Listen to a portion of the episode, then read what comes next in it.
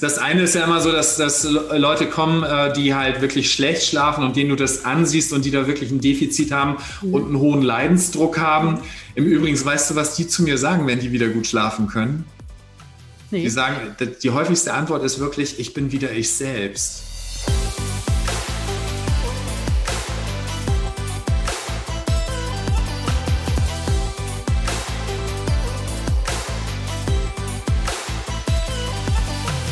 Herzlich willkommen bei Gedankendealer, eurem Format für das Deal mit inspirierenden Gedanken rund um die berufliche und persönliche Weiterentwicklung.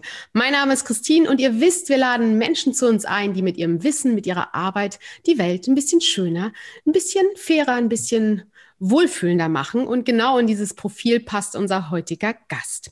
Er ist Chefarzt für Anästhesie und gleichzeitig Schlafcoach, der nicht nur beruflich viele Menschen schlafen legt, sondern auch Leistungssportler und Führungskräfte zeigt, wie sie ruhiger oder auch besser schlafen können. Sein Name ist Dr. Martin Schlott und ich freue mich sehr, dass er heute da ist. In nur wenigen Tagen, yeah, erscheint sein Buch Erfolgsfaktor Schlaf. Und darum geht es vor allen Dingen, wie wir ausgeschlafen noch erfolgreicher sind. Also, ich freue mich sehr, dass du bei uns bist, lieber Martin. Vielen Dank, dass du dir die Zeit nimmst, zwischen deinen Patienten quasi einmal kurz rauszuhüpfen und mit uns gemeinsam da zu sein. Ähm, ja, ich hoffe, dir geht's gut. Wie hast du heute Nacht geschlafen? Heute Nacht habe ich richtig, richtig gut geschlafen. Ich habe gestern noch einen super spannenden Tag gehabt, ein super spannendes Interview und ähm, ich bin mit vielen glücklichen Gefühlen ins Bett gegangen und ähm, konnte dann richtig gut schlafen, ja. Okay, und wann gehst du immer so ins Bett? Gibt es da so eine Routine? Wie ist es bei dir? Ähm, ich gehe meistens so gegen 22 Uhr ins Bett. Das heißt also immer zu ziemlich derselben Zeit und äh, ab 21 Uhr stelle ich mich tatsächlich auf die Nacht ein oder gebe meinem Körper die Chance, ähm, tatsächlich runterzufahren und das Signal, hey, jetzt ist es bald Zeit zum Schlafen. Und dann mache ich noch eine Stunde ein paar ruhige Sachen, meditiere, lese noch was Ruhiges und ähm, gucke dann, dass ich ähm, gemütlich ins Bett komme. Wow, cool. Also du bist nicht nur der, der das, der die Tipps gibt, sondern du setzt es natürlich auch äh, selbst um. Sag, sag, mal ganz kurz so, du bist ähm, Schlafcoach und auch Chefarzt für Anästhesie, habe ich gerade schon gesagt. Ähm, war das Thema Schlaf für dich schon immer irgendwie ein spannendes Thema oder, oder hat sich das mehr oder weniger so ergeben?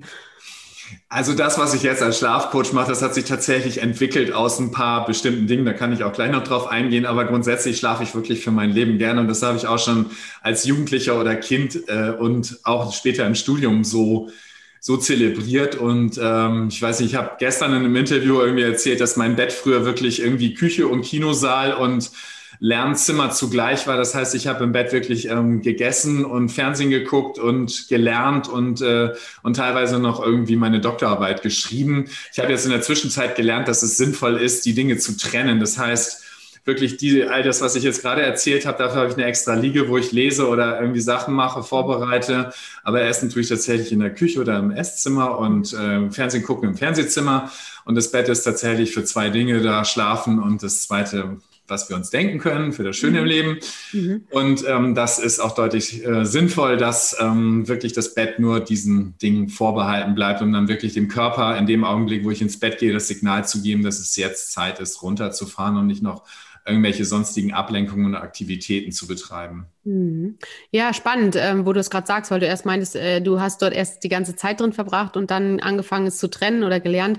Ich habe das auch irgendwie gehört, dass wir auch morgens möglicher, idealerweise wirklich das Bett machen, um diesen Schlaf äh, als, als Phase sozusagen auch offiziell abzuschließen. Ist das so symbolisch wichtig oder ist das mehr so ein äh, Motivationsguru-Schnickschnack?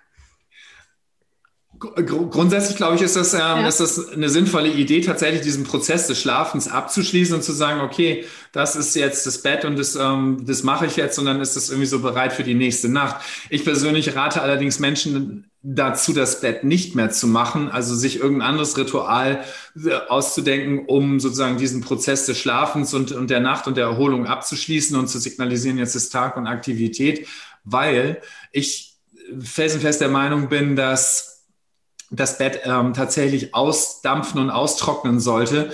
Wir schwitzen nachts, die Matratze, die Bettdecke, die Laken und so weiter, die nehmen Feuchtigkeit auf und wenn das morgens nicht vernünftig abtrocknen kann, dann ähm, züchten wir uns irgendwelche Mitbewohner, die unseren Schlaf dann eher noch mehr stören. Also insofern mhm. äh, Bett richtig also erst irgendwann mittags machen, ist meine, meine absolute Überzeugung, dass das sinnvoll ist. Hm, da löst du jetzt wahrscheinlich viele Pärchenstreits aus, ne? Wo die, weiß ich nicht. Was löse ich aus? Löst jetzt wahrscheinlich viele Streits aus, weil ich, ich kenne viele Familien oder auch ja. Pärchen, wo dann die Frau oder auch der Mann, einer pocht drauf, der andere macht's nie. Ähm, und äh, dann gibt's regelmäßig Diskussionen und jetzt hat der, der es nie macht, natürlich eine gute Argumentationsgrundlage. Aber die klingt sehr plausibel, spannend. Ja, der kann ja, der kann ja mittags oder, oder wenn er von der Arbeit nachmittags kommt, das Bett machen, also um, um sozusagen auch sich in den Haushalt oder in die gemeinsamen Aufgaben einzubringen. Aber ich finde das wirklich wichtig, dass, dass das abtrocknen kann und austrocknen kann. Und ähm, in der Matratze, da bleibt dann doch noch eine ganze Menge Feuchtigkeit hängen. Und ähm, den Rest wollen wir uns lieber nicht ausmalen. Also insofern aus hygienischen Gründen Bett trocken werden lassen. Okay, okay das ist gut. Das nehme ich auf jeden Fall mit. Äh, Brauche ich dann, ja, gut, hm, muss ich nur erklären zu Hause. Sehr gut. Ja. Jetzt äh, ist Schlaf immer so ein, ähm, ja, wir haben so in vielen Bereichen Wirtschaft und so weiter, haben wir so diese Hustle-Mentalität, möglichst nur vier Stunden schlafen ähm, und morgens früh aufstehen, äh, trotzdem noch eine Morgenroutine. So wie, wie, wie stehst du zu, zu, diese, zu diesem Spirit, der, glaube ich, jetzt so ein bisschen so langsam kippt, aber der lange einfach da war und in vielen Köpfen immer noch ist? Also eine Morgenroutine habe ich auch. Äh, ich gucke auch, dass ich meinen Tag oder meinen Schlaf so einteile, dass ich morgens dafür Zeit habe. Also habe ich entsprechend so ein Stück weit die Zeit, in der ich zu Bett gehe, was wir vorhin schon besprochen mhm. hatten, ein Stück nach vorver äh, vorverlagert, damit ich morgens trotzdem ohne Wecker von alleine aufwache, dass mein Körper das Gefühl hat, er hat ausgeschlafen und wird nicht durch irgendwie Weckersignal mhm. äh, unterbrochen im, im, Schlaf. Ja, also das, der Wecker ist wirklich so ein Unterbrecher. Wenn ich damit aufstehen muss, dann habe ich nicht fertig geschlafen.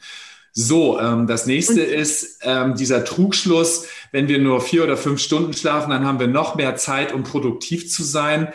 In der Tat, ich glaube, dass das wirklich ein Irrtum ist, weil wir beschäftigen uns vielleicht dann länger mit irgendwelchen Sachen, mhm. aber diese intensive Arbeit, diese fokussierte Arbeit, Dafür ist es wirklich gut ausgeschlafen zu sein, weil die Ergebnisse einfach besser sind. Wir treffen bessere Entscheidungen, wir sind frischer, fitter, wir gehen besser mit unseren Mitmenschen um. Wenn wir nur vier oder fünf Stunden schlafen, dann sind wir doch noch eher ein bisschen gereizter oder schneller genervt und so weiter. Also ähm, trägt der Schlaf wirklich mit der vollen Erholung dazu bei, dass wir produktiver sind, mehr Energie haben, fokussierter sind und auch emotional ausgeglichener sind, in der Balance sind. Wir sind kreativer und das befördert tatsächlich auch die Zusammenarbeit mit anderen Menschen. Mhm. Und, äh, und gerade in der heutigen Zeit, wo wir doch eher interaktiv arbeiten, ähm, Teamergebnisse ganz wichtig sind, ist halt auch dieser soziale Aspekt überhaupt nicht zu vernachlässigen, sondern spielt eine wichtige Rolle, dass wir eben miteinander gut umgehen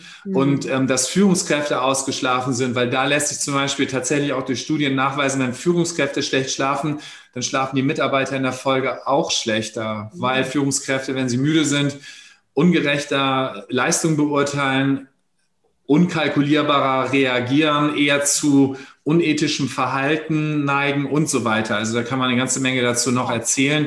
Aber diese Ergebnisse gibt es halt und die haben mich halt auch wirklich nachdenklich gemacht, als ich mich damit auseinandergesetzt habe. Und aus all den genannten Gründen ist es sinnvoll, tatsächlich voll ausgeschlafen zu sein, um dann eben gute Ergebnisse zu erzielen, gute Leistungen zu erzielen und, ähm, und auch so ein Unternehmen ähm, nach vorne zu bringen. Mhm. Ja, und was du ansprichst, auch so grundsätzlich die, äh, diesen, diesen Einfluss oder diese Kette, die ich auslöse, wenn ich eben gereizt bin, das ja. achten ja viele gar nicht. Äh, vielleicht fühlen sich danach schlecht, aber nicht jedes Mal. Und wenn sie, wenn dadurch so Mitarbeiter sogar schlecht schlafen ähm, und das keine Einzelfälle sind, sondern das eher daran liegt, dass ich eben äh, nicht so gut schlafe äh, und ich mir keinen Kopf darum mache, ist das ja eine wahnsinnige Verantwortung, die ich eigentlich äh, lösen muss.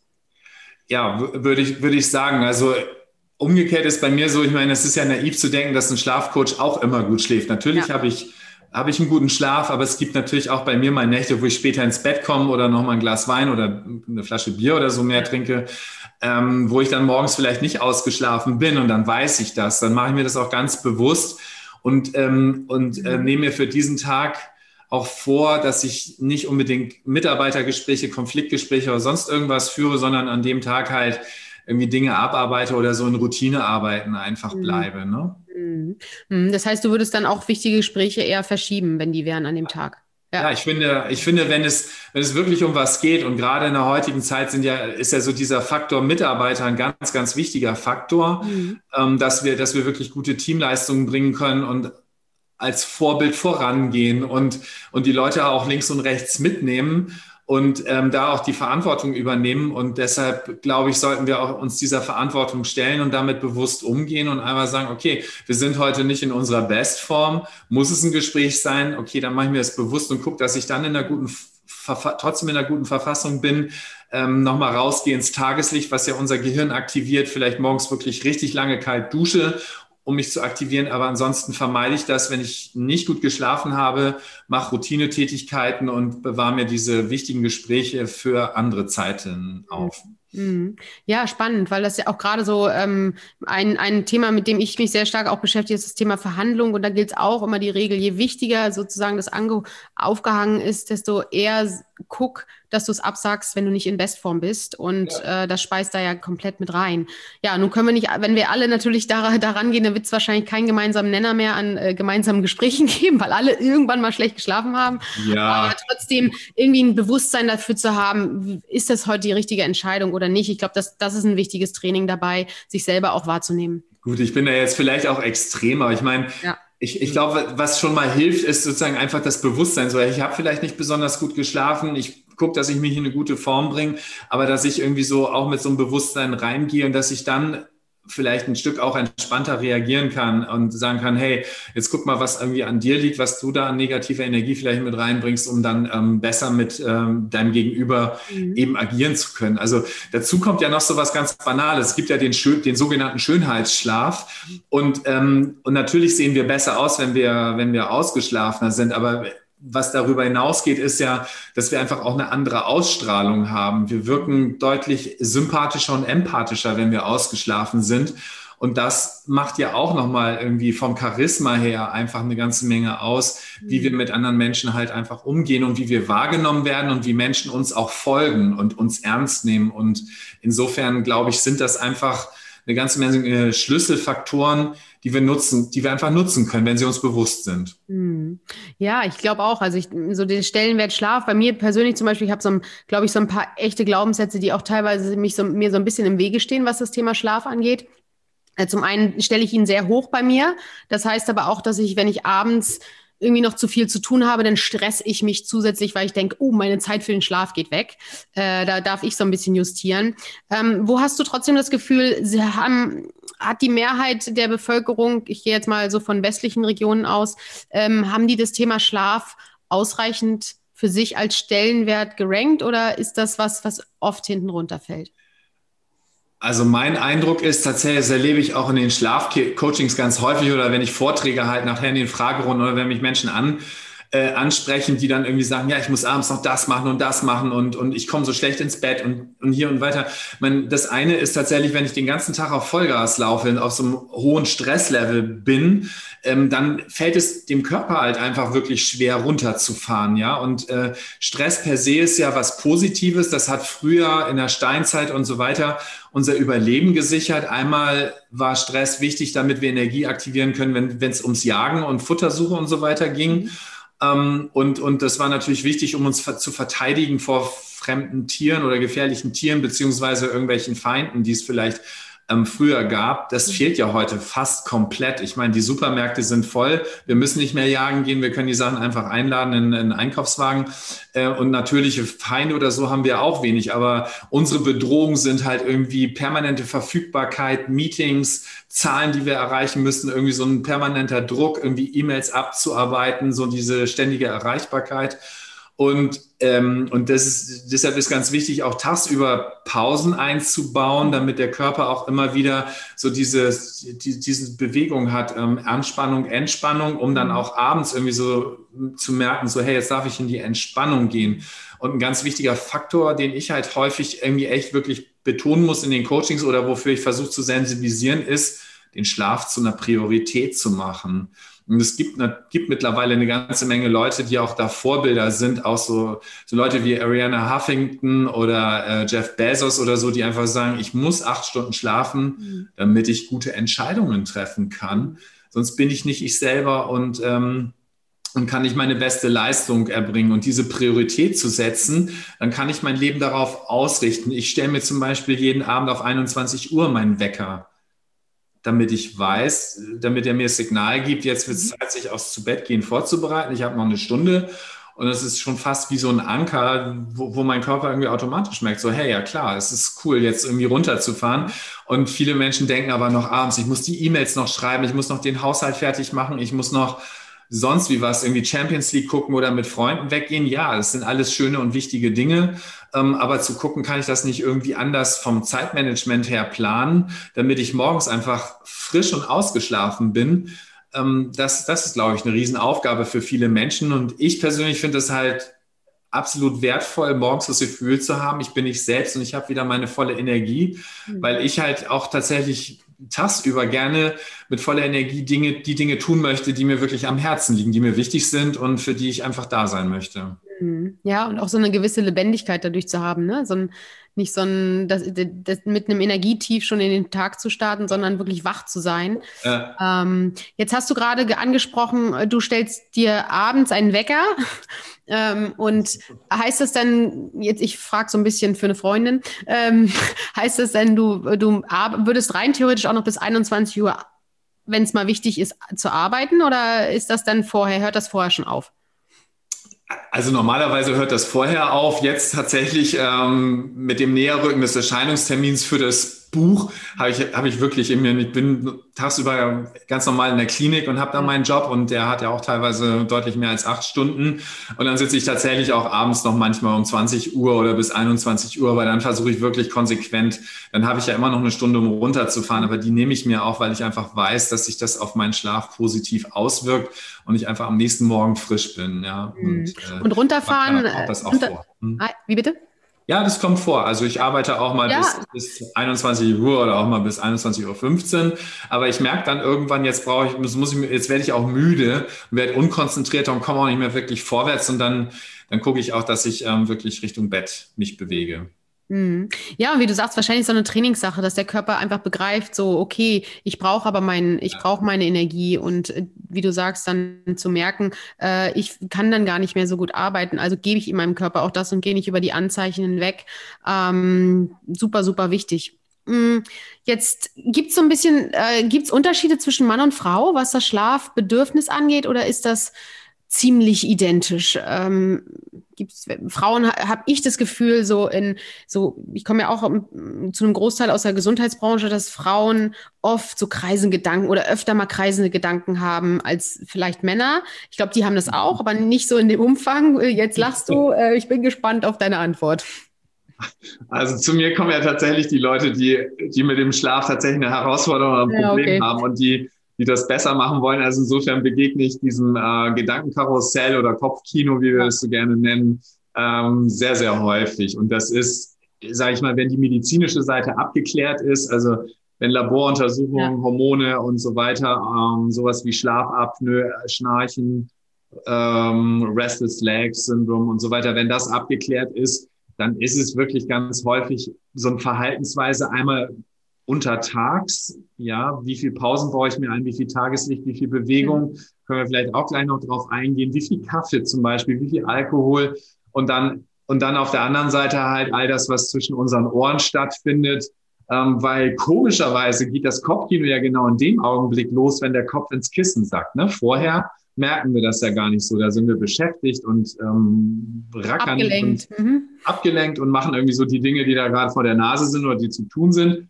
Aber in dem Augenblick, wo wir im Bett liegen, da geht, geht die Party natürlich irgendwie erst richtig los. Und, und das, ähm, das ist zumindest bei den Menschen, die zu mir kommen, kann ich da nicht sagen, dass das bei Frauen anders ist als bei Männern. Also das sind, sind ja auch, weil manchmal muss man da tatsächlich noch ein bisschen tiefer gehen. Wo kommt denn das eigentlich her? Warum, warum haben wir diese negativen Gespräche mit uns selber? Weil viele Menschen lieben ja tatsächlich, das mit sich selber möglichst negativ zu reden. Also positiv kommt selten vor, aber negativ irgendwie sehr stark. Und das ist ja auch immer so interessant zu gucken, wo kommt denn das überhaupt her? Also was sind da für die Auslöser? Das ist ja vielen überhaupt nicht bewusst, wenn ich die dann frage, ja, was, was ist denn da so los? Und so, ja, das, dann ist diese Stimme und, und ja, wo kommt die her? Ja, die ist, die ist ja da. Und nee, die kommt auch irgendwo her, nur das ist dann immer ein etwas längerer Weg. Mhm. Das heißt, in deiner Arbeit geht es auch eigentlich viel tiefer so ins, ins Unterbewusstsein quasi, um zu gucken, was sind so die Ursprünge, wie kommen so diese Gedankenmuster oder einfach so, wo kommt das Sprudeln dann in dem Moment her? Ja, genau. Mhm. Also das, das, das sind, sind halt irgendwie so Dinge, so viele negative Glaubenssätze und dann gibt es ja nochmal ganz speziell so diese Antreiber oder Stressantreiber, mhm. so sei perfekt, sei nett, sei pünktlich, äh, streng dich an und, und sei stark. Mhm. Und, und diese, die sind uns ja oft irgendwie sozusagen als Kind irgendwie verankert worden, ohne dass wir das überhaupt mitgekriegt haben. Und, ähm, und gerade so Perfektionismus ist ja was, wozu ehrlicherweise tatsächlich sehr viele Frauen neigen. Also so dieser sei, sei perfekt, der ist bei Frauen sehr vorherrschend, sei stark, bei Männern dann eher nochmal, ja. Aber, ähm, aber das sind halt ähm, so Sätze, die, die sitzen ganz tief und deshalb versuchen wir halt unsere Aufgaben beispielsweise sehr perfekt und, und aufs letzte Komma und, äh, und so weiter ähm, genau zu erledigen. Und das mhm. kostet oft so viel Energie, dass der Stresslevel halt einfach sehr hoch ist. Mhm. Ähm, genauso dieses Thema sei stark oder, oder du musst immer, du musst schnell sein. Das ist so ein innerer Antreiber, den, den merken wir gar nicht so, aber wir versuchen halt diese Ergebnisse in diese Richtung mhm. zu pushen.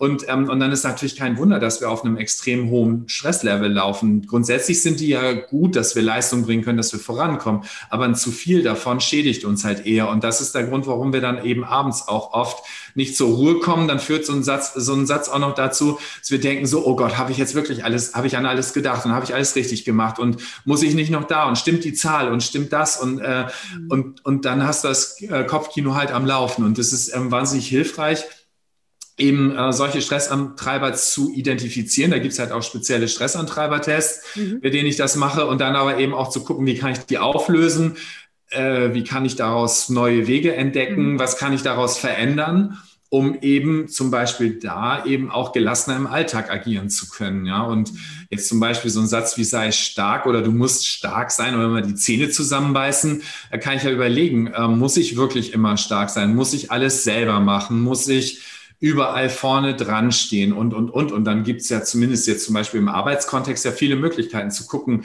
wer im Team kann mir vielleicht helfen, wer im Team kann eine andere Aufgabe übernehmen, ähm, wo kann ich sozusagen eher steuern, als dass ich alles selber mache, agieren. Mhm. Und da, daraus entstehen ja auch wieder neue Chancen. Also ich muss, das eine ist ja immer, dass dann so ein Gesichtsverlust die Angst ist, ähm, gerade bei Führungskräften. Aber andererseits äh, bietet das eben die Möglichkeit, sozusagen auch das Team mehr einzubeziehen und das Team stärker zu machen. Und ich habe da schon irgendwie tolle Ergebnisse erlebt, wo die, wo die ähm, Führungskräfte gemerkt haben, so hey, die, die Mitarbeiter haben eigentlich nur darauf gewartet, dass sie mal mehr Verantwortung bekommen und selber mhm. aktiver werden können. Und, und insofern sind das irgendwie Prozesse, die tatsächlich lebensbereichernd ähm, sein können, ja. Mhm, weil sie Vorteile für beide dann bringen, ne? Ja.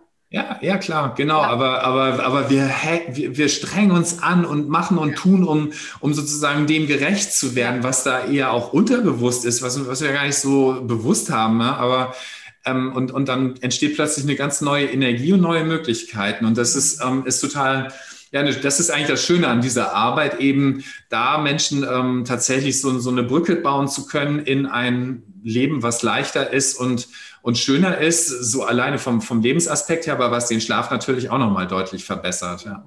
Mm. Ja, so spannend, wie du das sagst, weil so, es gibt ja auch dann häufig so die Situation, also, ne, dass, dass der eine ist angespannt, weil er alles alleine machen will und alles nochmal kontrollieren will und der andere denkt so die ja. ganze Zeit, warum sieht er mich nicht, warum gibt er mir die Aufgaben nicht und fühlt sich eben auch nicht wohl und hat dadurch einen anderen mentalen Stress, vielleicht nicht gesehen zu werden. Ja. Ähm, und wie bereichernd es dann einfach sein kann, das zu lösen. Ja, kann ich mir total schön vorstellen. Also ich, ich habe zum Beispiel auch eine, eine die, die, ist mir, die ist mir immer noch total vor Augen, so eine, so eine Bäuerin, irgendwie die ist aus Norddeutschland sogar zum Coaching gekommen mhm. und ähm, die hatte auch massive Schlafstörungen, aber stellte sich in diesem Coaching raus, dass der, Schlaf, dass der Schlaf an sich gar nicht unbedingt das Problem ist, sondern einfach diese Konstellation. Das heißt, die haben den, das war eben den Hof irgendwie von den Eltern übernommen und die Eltern sollten eigentlich äh, sich irgendwo eine, eine Wohnung ziehen und das war auch alles vorbereitet und was weiß ich und dann kam der Tag X und dann, ähm, dann sind die Eltern nicht ausgezogen.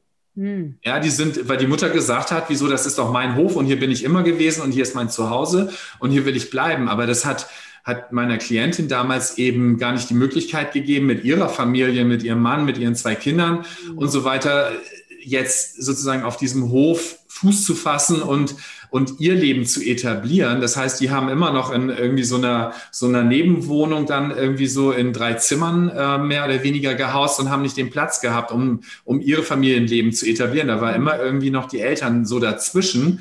Und das hat, hat auch zu einer wahnsinnig starken äh, inneren Anspannung geführt. Und dann habe ich gesagt, ja, aber das ist doch eigentlich klar, was da passieren muss ähm, sagt sie, ja, eigentlich müsste ich eine Entscheidung treffen, aber das kann ich ja nicht machen, weil du sollst ja die Eltern ehren und ähm, was sollen dann die Nachbarn sagen und was mhm. sollen die Brüder sagen und das macht man nicht, die, die Eltern irgendwie so vor die Tür setzen und so weiter.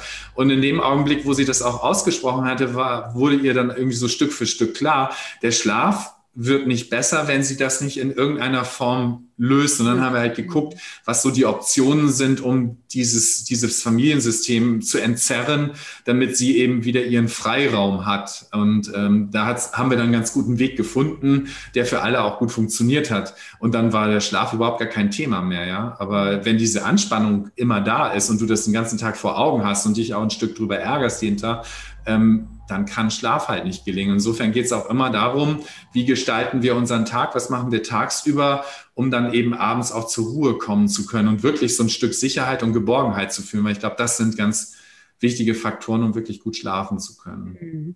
Ja, ja. Und häufig suchen wir nach, nach aktuellen Problemen, die einen irgendwie äh, den Schlaf rauben, aber manchmal sind es so, so unterschwellige, wie jetzt, wie du das beschrieben hast, äh, mit der Familie, die da einfach sich nicht klar entscheidet. Ne? Mhm. Ähm, und wenn du sagst, ähm, wie wir unseren Tag gestalten, was sind denn ich meine, wir hätten klar irgendwie versucht, jeder so ein bisschen ja mal oder hat von Mindfulness irgendwie mal ein bisschen was gehört. Äh, aber was, was sagst du, was, was sollten eigentlich wirklich gute Routinen für den Alltag sein, um wirklich darauf dann auch den, den Schlaf auszurichten?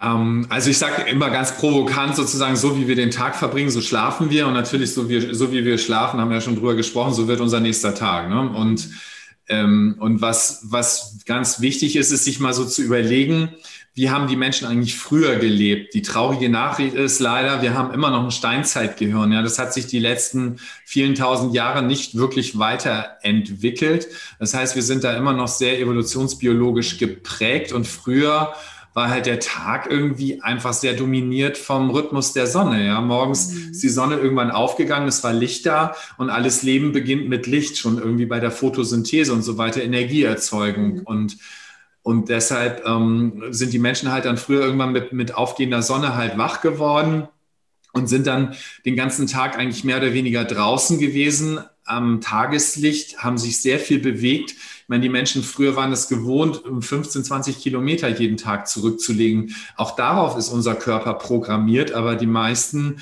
äh, sitzen ja mehr oder weniger den ganzen Tag, um Podcasts aufzunehmen. Ja. Um, um, am Schreibtisch die, die, die, Arbeit zu tun und so weiter. Ja. Und, äh, und abends ist, ist halt irgendwie sozusagen mit Beginn der Dämmerung, ähm, hat unser Körper angefangen, Melatonin freizusetzen. Das passiert auch heute noch, aber wir verlängern halt unsere Tage noch mit elektrischem Licht. Das heißt, spielen eigentlich wieder dem Gehirn vor, es ist noch Tag, es ist noch hell. Mhm. Also wird die Melatoninproduktion nach hinten verlagert.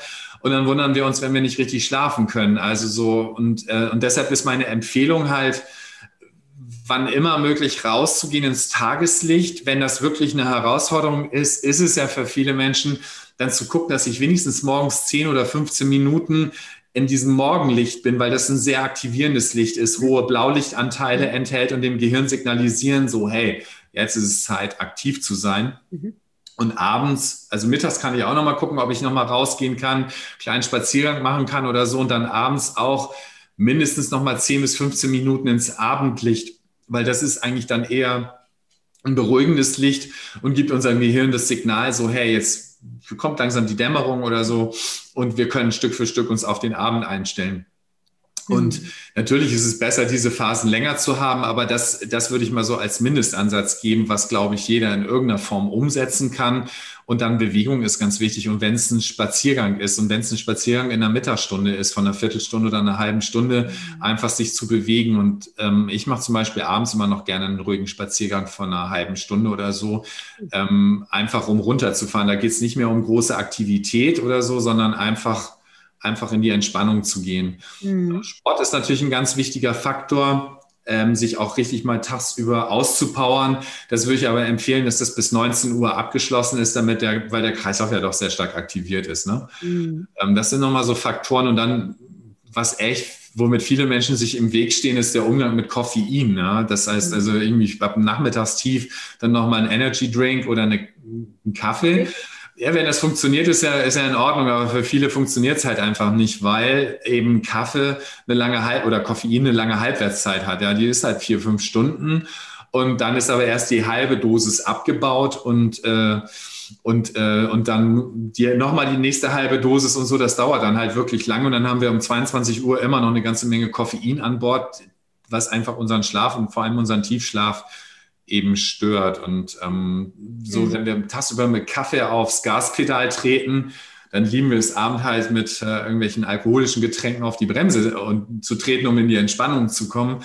Und auch Alkohol ist, sag ich mal, ab gewissen Mengen äh, dann schlafstörend oder eher so ein Schlafsaboteur, weil am Anfang sind wir so ein Stück euphorisch und dann kommen wir eben in so eine Phase, wo uns der in die Entspannung bringt und müde macht. Ähm, und da wirkt er eigentlich eher fast wie Narkosemedikamente, also an ähnlichen äh, Strukturen im Gehirn und erzeugt eigentlich eher ein künstliches Koma. Das heißt, die Leute haben das Gefühl, sie sind richtig schön weg. Aber der Tiefschlaf, der kommt halt erst dann, wenn der Alkohol abgebaut ist und Traumschlaf eben äh, wird eben durch Alkohol reduziert und diese, diese wirklich wichtigen und erholsamen Schlafphasen, die sind halt einfach gestört. Also insofern ähm, würde ich auch bei Alkohol zu Vorsicht raten ähm, zumal Alkohol da, dazu führt, dass wir halt irgendwie nochmal auf die Toilette müssen und dann sind wir wieder wach und dann sind, ist der Alkohol meistens wieder so abgebaut, dass er eher in der euphorischen Phase ist. Das merken wir zwar nicht mehr so vom Gehirn her, aber unser Körper halt noch und dann dauert es besonders lange. Also zumindest erzählen wir das viele Klienten, bis wir dann eben wieder einschlafen können. Ja, und du hast mal in einem anderen Gespräch gesagt, dass es gut ist, abends nicht mehr das Badlicht anzumachen, äh, sondern dimmt. Ja, das habe ich äh, hier überall schon erzählt. Ähm, ja, das ist, das ist in, in, in, der Tat auch ganz interessant. Also irgendwie so dieser Umgang mit Licht. Im Tageslicht habe ich ja jetzt schon beschrieben. Ja. Und, äh, und abends nehmen wir halt gerne nochmal irgendwie die Handys in die Hand und die Tablets und möglichst auch noch mit ins Bett. Da kommt ja auch dieses Licht im blauwelligen Bereich raus, ähm, was unserem Gehirn eigentlich eher Tageslicht vorgaukelt, Melatoninproduktion unterdrückt. Mhm. Ähm, so, aber wir haben diese Blaulicht freisetzenden Lampen, haben wir eben auch an anderen Stellen, also die ganzen LED-Leuchten und so weiter, ähm, senden das aus. Und im Badezimmer ist es halt besonders krass, weil weil tatsächlich die Badezimmer oft, äh, äh, das Badezimmerlicht oft echt richtig krass hell ist und dann auch noch oft am Spiegel ist und dann mhm. reflektiert das ja auch noch. Und ähm, ich weiß nicht, wie das bei dir ist. Also ich weiß noch von meinen Kindern und auch von meinen Nichten und Neffen, die waren den ganzen Tag draußen, haben sich bewegt und alles. Wir haben dann immer spaßeshalber gesagt, die haben dann eine Frischluftvergiftung, wenn die dann total naggy und müde irgendwie abends reingekommen sind. Und dann schickst du die nach dem Abendessen noch ins Badezimmer zum Zähneputzen und die sind plötzlich wieder knallwach, ja. ähm, weil das Licht einfach dazu führt, dass sie wieder aktiviert werden. Ne? Also und wir schieben es dann immer auf den Zucker, den sie zu spät gegessen haben. Dabei ist es eigentlich das Licht. Ja, ja, ja, genau. Wer weiß, ja. Ja, aber ja, oh wow. Ja, da gibt es einige Stellschrauben. Jetzt Warum? kennst du das von deinen Kindern auch? Ja, total. Also wir haben tatsächlich auch genau Sonnenlicht,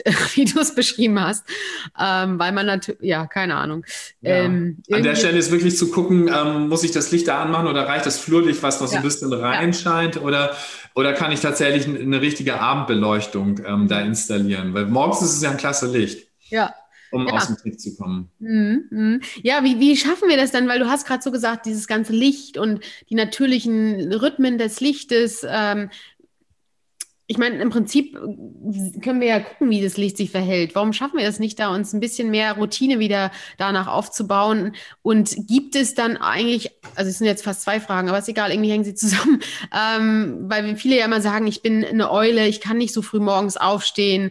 Ähm, ist das wirklich so oder funktionieren wir eigentlich oder ist, würden wir rein theoretisch nach natürlichen Phasen wirklich eher nach dem Licht, Morgenlicht aufstehen können oder sind wir einfach nur verzogen quasi oder okay. Also falls ihr jetzt nicht drauf eingeht, sprich mich nochmal auf die Eulen und Lerchen an. Ja. Ähm, also wie machen wir das mit dem Licht? Ich glaube, das Erste ist tatsächlich so ein Bewusstsein dafür, welche Rolle Licht für uns spielt und für unsere innere Uhr und für die Synchronisation unserer, unseres zirkadianen Rhythmuses. Ja, mhm. also insofern ist, glaube ich, das Bewusstsein, ich weiß nicht, ob das jeder weiß oder ob das jedem so klar ist, welche wichtige Rolle Tageslicht eben für unser Gehirn und für, für, für unseren inneren Rhythmus spielt. Also ich glaube, der erste Schritt ist tatsächlich, das bewusst zu machen. Mhm. Der zweite Schritt ist halt irgendwie Handlungen an die Hand zu geben, die, die sich auch in den Alltag integrieren lassen. Ja, ich meine, irgendwie, natürlich kann ich die Leute nicht alle bekehren und natürlich haben viele einen Bürojob und sind viel mhm. indoor und das kann ich jetzt auch nicht unbedingt sofort ändern, aber so, so zu gucken, wo sind die Möglichkeiten, das kann halt jeder für sich tun, mhm. zu gucken, ey, ich kann zehn Minuten morgens rausgehen oder kann 15 Minuten rausgehen und dazu gehört halt so diese Entscheidung, Schlaf hat für mich eine Priorität oder Gesundheit und Energie haben für mich eine Priorität. Und wenn ich das wirklich will, dann handle ich auch, glaube ich, danach. Und dafür hilft hilft ja immer irgendwie so ein Tagebuch führen. Wie viel, wie viele Minuten oder wie viele Stunden habe ich im Tageslicht verbracht? Wann war ich im Tageslicht? Mhm. Wie viel, wann habe ich mein Handy zur Seite gelegt? Ähm, wie bin ich mit Kaffee umgegangen und so weiter? Das, also allein das sorgt ja für ein Bewusstsein oder für eine Bewusstheit. Wie verhalte ich mich so tagsüber? Ne? Und was tue ich mhm. für meinen Schlaf wirklich auch tagsüber? Mhm. So, das nächste ist, ähm, ja, es gibt Eulen und Lerchen, aber das sind irgendwie sozusagen auf der linken und rechten Seite der Skala irgendwie eher, eher Randgruppen oder Gruppen, mhm. die, das sind, sind wenige Prozent. Also die meisten von uns sind irgendwo so dazwischen mit ein bisschen mehr Tendenzen in die eine wie in die andere Richtung. Ähm, es gibt, eine, gibt ganz interessante Studien und eine Studie zum Beispiel, da hat man Manager draußen irgendwie, ich glaube sogar wochenlang in der Natur zelten lassen und draußen sein lassen. Und interessanterweise sind die halt abends deutlich früher ins Bett gegangen oder haben sich ins Bett gelegt und, ähm, und auch geschlafen im Gegensatz zu ihrem normalen Rhythmus. Einfach weil sie halt viel draußen waren, im Sonnenlicht waren, viel, viel Aktivität einfach hatten und dann einfach gemerkt haben, hey, ich werde müde. Ich hatte jetzt auch nicht mehr so die, die hatten auch nicht mehr so die Ablenkungen äh, der Zivilisation und die sind dann halt einfach früher ins Bett gegangen. Und wenn wir ehrlich sind, also zumindest ist es bei vielen meiner Klienten so, äh, wenn du die wirklich fragst, wann werden die müde, dann erzählen die meisten Menschen, dass sie irgendwann so um 21 Uhr, zwischen 21 Uhr und 22 Uhr, sagen wir mal so, müde werden und dann aber noch irgendwo an der E-Mail sind oder noch irgendwas machen, wo sie über so einen toten Punkt hinweggehen. Mhm. Und dann sind sie plötzlich nochmal zwei, drei Stunden aktiv und, und können, also sagen dann ja auch, ich komme dann, ich komme abends überhaupt nicht ins Bett, aber nachdem sie eben über ihren toten Punkt hinweggegangen sind. Und ähm, an der Stelle einfach zu sagen, okay, ich gebe jetzt nach, ich gehe ins Bett und, und schlafe, dann bin ich ja auch, dann bin ich auch morgens wieder deutlich früher wach Mhm. Und, ähm, und wenn ich früher aufstehe, dann habe ich abends auch eher einen Schlafdruck, um dann auch wirklich einschlafen zu können. Mhm. Und, an, und dafür versuche ich halt die Menschen auch zu sensibilisieren, zu gucken, dass ich dann irgendwie sozusagen diesem Gefühl nachgebe und auch mal früher ins Bett gehe und gucke, dass ich auch tagsüber dann irgendwie diesen Schlafdruck aufbaue, vielleicht auch nicht unbedingt Mittagsschlaf mache, um dann wirklich um 10 Uhr schlafen zu können. Und ähm, wenn die in so einen Rhythmus kommen, das dauert eine, eine Weile, ehrlicherweise, ähm, dann merken wir auch plötzlich, dass irgendwie so echt Dinge wie Produktivität und, und, und so dieser, dieser Kick morgens einfach viel stärker da sind, ja. Mhm. Cool. Ja, äh, ja, ich glaube ganz ehrlich, dass, äh, dass wir da so ein bisschen mit dem Mythos aufräumen, oder das machst du ja auch, ähm, dass dass Schlaf oder dass wir unproduktiver sind, wenn wir zu viel schlafen, weil uns die Zeit fehlt. Ich glaube, ja, so wie du sagst, ist genau andersrum, dass wir viel mehr auf Zack sind, wenn wir ausreichend geschlafen haben und damit ja eigentlich plus minus null in der Zeit ähm, letztendlich sind, aber trotzdem viel fitter und gesünder. Ja, es gibt, gibt, gibt ja irgendwie auch dazu alle möglichen Studien. Was ich ganz interessant finde, es gibt die eben auch aus dem Leistungssport mit beispielsweise Tennisspielern und Basketballspielern. Du kannst irgendwie sehen, wenn die halt mehr schlafen und länger im Bett sind, dann, äh, dann sind die, haben sie die Sprintwerte deutlich verbessert. Mhm. Die, ähm, die Tennisaufschläge werden viel genauer. Die Drei-Punkte-Würfe nehmen zu. Die, ähm, sogar die Verletzungsanfälligkeit nimmt einfach ab. Und wenn du jetzt guckst, welche Qualitäten sind denn daran beteiligt? Ja, im Schlaf werden so Faktoren wie Motivation, wie Konzentration, ähm, wie Handlungsschnelligkeit und so weiter aufgebaut, aber auch eben Energie aufgebaut. Und wenn ich Leistung bringen will, dann muss ich motiviert sein, dann muss ich Energie haben und dann brauche ich auch einen gewissen Fokus, um diese Genauigkeit und so zu haben. Und diese Sachen sind natürlich nicht nur im Leistungssport hilfreich, sondern die sind ja in allen Bereichen des Lebens einfach, ähm, einfach hilfreich. Ja, ich bin kreativer. Und es ist natürlich nicht so, dass jeder ein Mozart oder ein Van Gogh werden muss, aber Kreativität heißt ja auch, dass ich Lösungen finde, dass ich bessere Entscheidungen treffe treffen kann, dass ich innovativer bin. Und das spielt das spielt auch in allen Bereichen eine Rolle. Das erzähle ich auch meinen Leistungssportlern immer, weil, weil irgendwie Trainer zum Beispiel so gerade Saisonvorbereitung manchmal dazu neigen, dann irgendwie die Willenskraft zu schulen und morgens um sechs oder sieben schon irgendwelche Ausdauerläufe oder sowas anzusetzen. Dann haben die aber noch gar nicht fertig geschlafen. Und diese wichtigen Dinge, wie ähm, die, die zur Konsolidierung im Traumschlaf fürs Gehirn wichtig sind, die haben dann vielleicht noch gar nicht richtig stattgefunden. Und, ähm, und damit äh, äh berauben im Prinzip die Trainer dann die Spieler dieser Möglichkeiten. Ja? Und, und all diese Faktoren, wie gesagt, spielen eine wichtige Rolle, e-, egal wo wir eben tätig sind und, und die Dinge tun, die, die uns eben wichtig sind, ja. Mhm. Ja, ein spannender Punkt, weil wir auch, ich meine, wir, wir sind noch in vielen Bereichen super hierarchisch aufgebaut. Das heißt, jeder hat so seine Stellenbeschreibung, seine Fließbandarbeit, nenne ich es mal so, oder seinen Bereich. Und äh, wir, ich meine, in vielen Unternehmen entwickeln wir uns immer mehr zu Agilität, flache Hierarchien. Das heißt, jeder muss ja viel konzentrierter für seinen Bereich sein, weil er einfach viel mehr Lösungen auch finden muss, die vielleicht heute noch gar nicht ab abzusehen sind und auch noch nicht irgendwo als SOP niedergeschrieben sind. Und da ist das, glaube ich, ein ganz wichtiger Punkt, wenn wir diese, diese, diese, diese Arbeitswelt auch in Richtung New Work und keine Ahnung was gestalten wollen. Ich glaube, dann, dann brauchst genau diesen, diesen, diese Energie auch, um das mit reinzugeben. Also ich glaube ich glaube ganz fest daran, dass, dass eine der Herausforderungen tatsächlich ist, dass viele Menschen die Uhr kennen, aber so Ergebnisse oder Leistungen gar nicht so beurteilen können. Ja, und wenn, wenn du wirklich guckst, was ist denn wichtig? Wichtig sind doch, dass Themen gelöst werden und dass, dass am Ende wirklich eine Leistung dahinter steht und nicht einfach der, der befördert wird, der irgendwie morgens als erster da ist und abends als letzter geht. Mhm. Und, und diese Kultur, glaube ich, die dürfen wir so Stück für Stück ändern, dass auch beispielsweise so Mittagsschlaf ist ja auch so ein heißes Thema, aber dass, dass irgendwie jemand, der sich auf ein Meeting am Nachmittag mit einem Kunden oder mit wem auch immer, der da einen kurzen Mittagsschlaf von 20 Minuten macht, dass, dass das anerkannt wird. Er sagt, und, und, und wir sehen, hey, das ist eine perfekte äh, Meeting-Vorbereitung oder, oder Terminvorbereitung. Mhm. Weil dann sind wir wieder, dann sind wir wieder ein bisschen frischer und sind ja. ein bisschen kreativer, gerade im Gespräch mit, mit anderen Leuten, können da ein bisschen besser agieren und ähm, die Ergebnisse werden mit Sicherheit auch ein Stück besser, als wenn wir eben einfach denken, so schnell was essen und dann weiter powern. Ja, ja.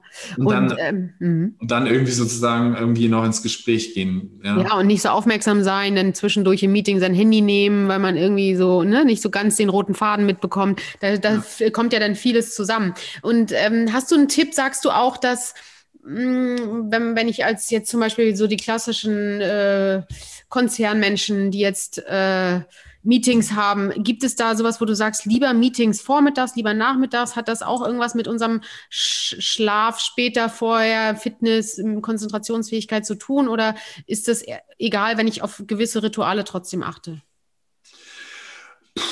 Also ich glaube, das, das muss jeder so für sich selber merken, wann er da in Bestform ist. Natürlich kann man jetzt in der Firma, in der Firma muss, muss man ja viele, viele Leute unter einen Hut bekommen. Ähm, ich glaube tatsächlich, wenn es wirklich wichtige Meetings sind, wo es, wo es auch um schwerwiegende Entscheidungen für die Firma geht, um Weichenstellungen, um strategische Dinge, wo, wo man irgendwie wirklich die bestmögliche Leistung haben will, dann würde ich wirklich gucken, das in den Vormittag zu legen. Mhm. Irgendwie 10 oder 11 Uhr, da sind wir wirklich wirklich konzentriert und fokussiert. Ich rate halt vielen, vielen Leuten, wenn, gerade wenn es darum geht, das ist ja auch so ein Stück ja, Zeitmanagement, ich würde immer noch sagen Energiemanagement. Und, ähm, und es gibt auch viele Menschen, die sind morgens produktiv. Und wenn es darum geht, irgendwie sozusagen eigene Ideen zu entwickeln und mhm. also gerade bei Selbstständigen oder so, ähm, eigene Ideen, Sachen auf die Schiene zu bringen, strategisch zu planen, dann, dann sage ich den Leuten immer, tut das in morgen. Fangt da nicht an, irgendwie E-Mails abzuarbeiten oder irgendwie Leute abzutelefonieren, sondern, sondern hebt euch das für nachmittags auf und, äh, und tut die Dinge, wo ihr wirklich den Fortschritt macht, wo, wo für euch sich Dinge bewegen, ähm, wo ihr Zukunft gestaltet und mhm. so weiter, ähm, tut, das, ähm, tut das in morgen, da wo ihr frisch sein wollt, wo ihr kreativ sein wollt, wo ihr gute, gute Lösungen ähm, finden wollt und so Routinetätigkeiten eher in den äh, Mittagszeit oder späten oder Nachmittag halt. Ja. Mhm. Ähm, es gibt nachmittags immer noch mal so, wenn du die Kurve anguckst, dann gibt es so 16, 17 Uhr noch so Phasen, wo wir dann wieder deutlich aktiver sind, als wir das nach Mittagessen beispielsweise sind. Das kann man sich dann ja auch noch mal aussuchen. Aber ich würde wenn es in Unternehmen um strategische Dinge geht, um wirklich wirklich das, was jetzt irgendwie als angepackt werden soll oder wohin man sich ausrichten will, dann würde ich das tatsächlich in, in eine produktive Zeit tun. Und das ist auch ganz interessant jetzt gerade mit äh, dieser Corona-Zeit, mit Homeoffice und was weiß ich. Ich meine, das sind, gibt es wirklich ganz unterschiedliche Berichte und auch ganz unterschiedliche Ergebnisse aus Erhebungen und so. Mhm. Aber es gibt eben echt die Menschen, die morgens richtig was wegschaffen, weil sie halt nicht erst eine Stunde in der Bahn sitzen oder im Auto sitzen, um in die Arbeit zu fahren, sondern das eigentlich nach dem Aufstehen, nach dem Frühstück ähm, dann die Phase ist, wo sie eigentlich wirklich irgendwie sprudeln und, mhm. und, ähm, und tatkräftig sind. Und ähm, das finde ich so einen ganz, ganz spannenden Punkt eigentlich, dass die Zeit nicht, nicht ähm, verballert wird, äh, erstmal nur im, im Pendeln. Mhm. Ja, und nicht nur quantitativ betrachtet wird die Zeit, naja, der ist ja halt dann nur eine halbe Stunde unterwegs irgendwo, sondern vor allen Dingen qualitativ, wie du ja, es gerade gesagt hast, dass es eben eine sehr, sehr wertvolle Zeit für ja. äh, Produktivität ist. Ja, ja, total wichtig. Und jetzt äh, kommt in wenigen Tagen dein neues, äh, dein Buch raus quasi, ähm, Erfolgsfaktor yeah. Schlaf. Ähm, ja, ich werde es mir auf jeden Fall bestellen, weil ich, ich, ich finde das Thema wichtig, auch so äh, aus Gesundheitsaspekten. Und ja, ich glaube, da hast du auch nochmal viel zu beigetragen. Ähm, ist das ist das grundsätzlich was für jeden oder geht es, du hast, du betreust ja auch viele Führungskräfte. Sag mal, für wen das das Richtige ist. Ja, also es ist, glaube ich, wirklich ein Buch für jeden, auch wenn ich natürlich irgendwie so äh, Beispiele eben eher doch aus dem, äh, aus dem Spitzensport oder aus dem High-Performance-Bereich habe, auch, äh, auch ähm, aus dem Unternehmerbereich. Ähm, und es sind, sind aber, glaube ich, irgendwie viele, viele Hinweise, viele Tipps, die jeder in seinen Alltag integrieren kann. Wir, wir Menschen haben ja doch gerne irgendwie so Vorbilder, gerade ähm, in bekannt, bei bekannteren Leuten und, und so. Und, ähm, und insofern nehmen sich das halt auch viele Menschen dann so gerne als Beispiel und nehmen das an. Und es sind viele Geschichten drin. Und es, was ich, was ich irgendwie super spannend fand in dem ganzen Prozess, war, dass ich wirklich das Glück hatte, Interviews auch mit ein paar doch ziemlich bekannten Persönlichkeiten führen zu dürfen. Also da gehört irgendwie ähm, Peter Maffei dazu oder Tommy Haas oder Alexander Herrmann oder eben zum Beispiel jemand wie Konstantin Gericke, mhm. der jetzt nicht so bekannt ist, der aber LinkedIn mitgegründet hat und, äh, und jemand ist, der auch extrem bewusst mit seinen Energien umgeht und extrem bewusst mit seiner Zeit umgeht und die einsetzt. Und, und dadurch sind, ist, ist das Buch nochmal wirklich richtig bereichert worden, weil jeder von denen schon weiß, er muss was für seinen Ener Energiehaushalt tun und gucken, dass sie on top sind, wenn sie irgendwie Platten machen, wenn sie ähm, Bücher schreiben, wenn sie ihr bestes Match spielen wollen und so weiter und so fort. Und das, das ist so eine so, so rundum irgendwie eine schöne Ergänzung mhm. zu den Inhalten, die ich da vermittel. Also ich erkläre halt, was Schlaf ist, wie er funktioniert, so wie wir jetzt auf einige Aspekte jetzt schon eingehen mhm. konnten. Ähm, was passiert, wenn wir nicht richtig schlafen, also welche negativen Auswirkungen das hat, dann aber eben viele Impulse, ähm, sowohl auf der physiologischen Ebene als auch auf der mentalen Ebene, um, äh, um tatsächlich deutlich besser schlafen zu können. Und gerade so Phasen wie Tiefschlaf, da wo ja wirklich viel passiert, wo unsere Energie aufgebaut wird, wo das Immunsystem gestärkt wird, wo unser Gehirn gespült wird, also die Stoffwechselprodukte des Tages abgebaut werden oder beseitigt werden, so ähnlich wie beim Lymphsystem, gibt es das eben im Gehirn auch, was einen protektiven Effekt, also vor Alzheimer zu, zu haben scheint und wo unsere ganze Zellerneuerung und so stattfindet. Auf all die Sachen gehe ich halt ein und zeige halt, ähm, dass Schlaf eben keine wertlose Zeit ist, wo wir einfach gar nicht mitbekommen, dass was passiert, sondern wo wirklich viel stattfindet, was für unser Leben wahnsinnig wichtig ist und echt viele positive Effekte hat. Mhm. Ja, ich habe schon gesehen hier äh, Gedächtnisbildung, schlauem Schlaf, aber auch zum Thema Eltern ne, äh, mit dem Baby. Wie ist das mit Kindern? Ja, ja Wahnsinn. Da ist, glaube ich, so alles drin, wie du sagst, äh, glaube ich, für jeden äh, da eine gute Basis auch zu haben und damit einfach auch sehr praktisch dann äh, den, seinen, seinen Schlaf zu verbessern. Also es klingt sehr, sehr cool. Ja, weil das ist das eine ist ja immer so, dass, dass Leute kommen, äh, die halt wirklich schlecht schlafen und denen du das ansiehst und die da wirklich ein Defizit haben mhm. und einen hohen Leidensdruck haben. Im Übrigen, weißt du, was die zu mir sagen, wenn die wieder gut schlafen können? Nee. Die sagen, die häufigste Antwort ist wirklich, ich bin wieder ich selbst. Wow. Das fand ich am Anfang ganz spannend, weil du denkst ja irgendwie so, ich bin wieder in meiner Energie, ole, ole, und das sind sie ja auch. Mhm. Aber so überhaupt zu wissen morgens, ich bin wieder, habe eine Klarheit und ich habe so eine, so eine Fokussierung für mich, was, was ich will und, äh, und, und sehe seh das irgendwie klar, was los ist. Auch so eine, so eine eigene Souveränität, nicht gleich in den eigenen Problemen zu versinken, sondern und das Negative zu sehen, sondern zu sehen, was das Leben so bereithält. Und das kommt halt häufig als Antwort. So, ich bin wieder ich selber, ich kann wieder mein Leben in die Hand nehmen. Das, also finde ich wunderschön. Aber es kommen eben nicht nur Leute mit, mit einem Schlafmangel, sondern es kommen auch immer wieder gerade aus dem High-Performance-Bereich, also Sportler oder so. Mhm. Was kann ich noch tun, damit mein Schlaf noch besser wird, damit ich so diese Wachstumshormon oder Testosteron oder so, was ja im Schlaf auch sehr stark gebildet wird, wie ich das noch nutzen kann, weil es sind ja Dopingmittel, aber wenn ich sozusagen meine körpereigene Apotheke dafür nutzen kann, um, um eben meinen Körper maximal zu unterstützen, meine Leistungsfähigkeit, meine Muskelkraft, meine Sauerstoff, Aufnahme und so, dann ist das natürlich nochmal ein Zugewinn und das merken die halt auch einfach. Ne? Mhm. Ja, also präventiv auch, ne? Also so ein bisschen, ja. wie, wie, du sagst, so, so für sich was Gutes tun. Ich habe gestern irgendwo diesen Spruch gesehen, ähm, dass ich mal, dass ich mal, dass ich den, den, der ich in 30 Jahren bin, dass ich den heute stolz mache. So mit, mit meinen Lebensweisen, ja. die ihm gut tun. Ne? Also, ja. dass mein 30-jährig alteres oder 20 oder was auch immer es dann ist, aber da so auch diese, diesen, dieses Commitment zu haben, ich sorge mich gut um dich, ähm, ist Schlaf, denke ich, ein ganz, oder nicht denke ich, ist einfach, ich meine, ja, brauchen wir nicht, glaube ich, nicht diskutieren, aber es ist wichtig, dass andere es auch begreifen. Noch eine letzte Frage. Ähm, wie, was, was sagst du, ähm, wenn jetzt zum Beispiel, das ist ja auch immer ein häufiges Thema, wenn äh, einer aus, aus dem meisten, ich will jetzt nicht pauschal sagen, aber häufiger sind es Männer, die dann schnarchen und die Schla das Pärchen schläft im, im gleichen Raum. Empfiehlst du, dass, sie, dass der andere, der nicht schnarcht, dort weiter schläft, wenn's, auch wenn es ihn stört, oder sagst du, trennen dann nachts?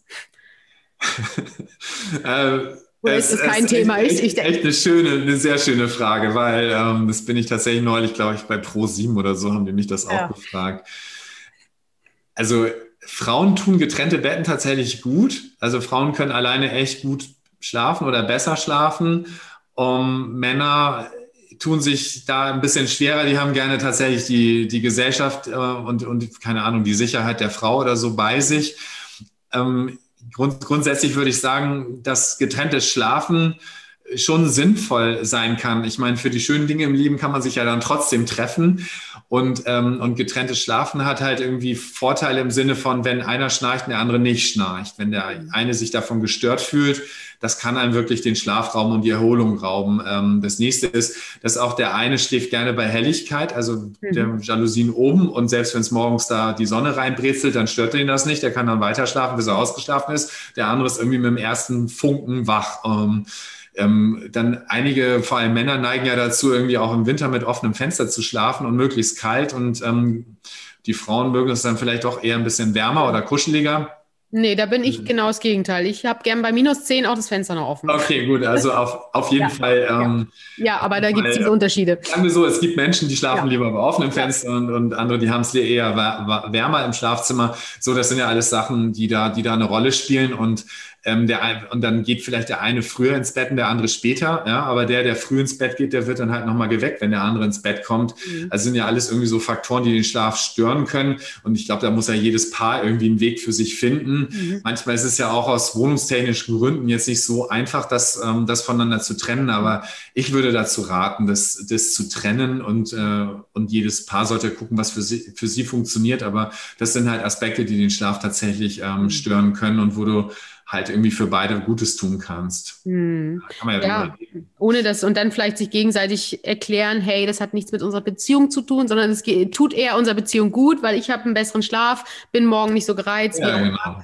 äh, ist es ja auch eher dann im, im Sinne der Beziehung oder welche Konstellation es auch immer ist. Genau, zum Liebesspiel können wir uns ja trotzdem noch treffen und das ist ja, ja zum Beispiel auch was, was ähm, für viele Menschen schlafförderlich ähm, ist. Da wird noch Oxytocin freigesetzt und ähm, wir fühlen uns halt einfach wohl, sicher, geborgen und so weiter und so fort. Ne? Mhm.